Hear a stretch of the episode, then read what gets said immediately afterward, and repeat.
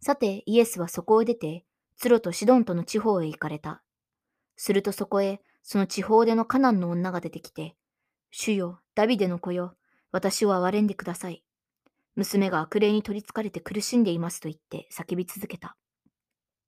しかしイエスは一言も答えにならなかった。そこで弟子たちが身元に来て願って言った。この女を追い払ってください。叫びながらついてきていますから。するとイエスは答えて言われた。私はイスラエルの家の失った羊以外のものには使わされていない。しかし女は近寄り、イエスを拝して言った。主よ、私をお助けください。イエスは答えて言われた。子供たちのパンを取って子犬に投げてやるのはよろしくない。すると女は言った。主よ、お言葉通りです。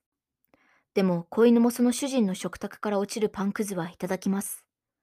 そこでイエスは答えて言われた。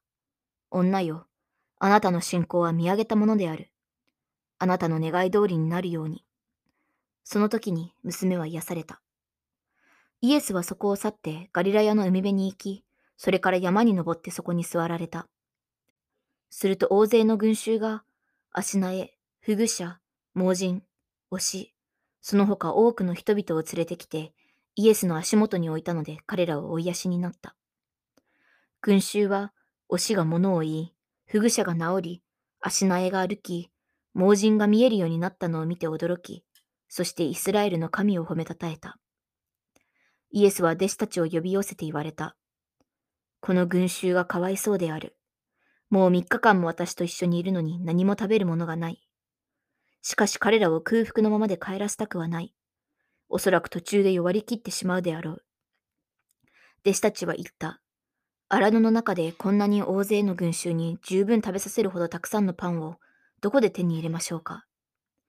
イエスは弟子たちにパンはいくつあるかと尋ねられると、七つあります。また小さい魚が少しありますと答えた。そこでイエスは群衆に地に座るようにと命じ、七つのパンと魚とを取り、感謝してこれを裂き、弟子たちに渡され、弟子たちはこれを群衆に分けた。一同の者は食べて満腹した。そして残ったパンくずを集めると、七つの籠にいっぱいになった。食べたものは女と子供とを除いて四千人であった。そこでイエスは群衆を解散させ、船に乗ってマガダンの地方へ行かれた。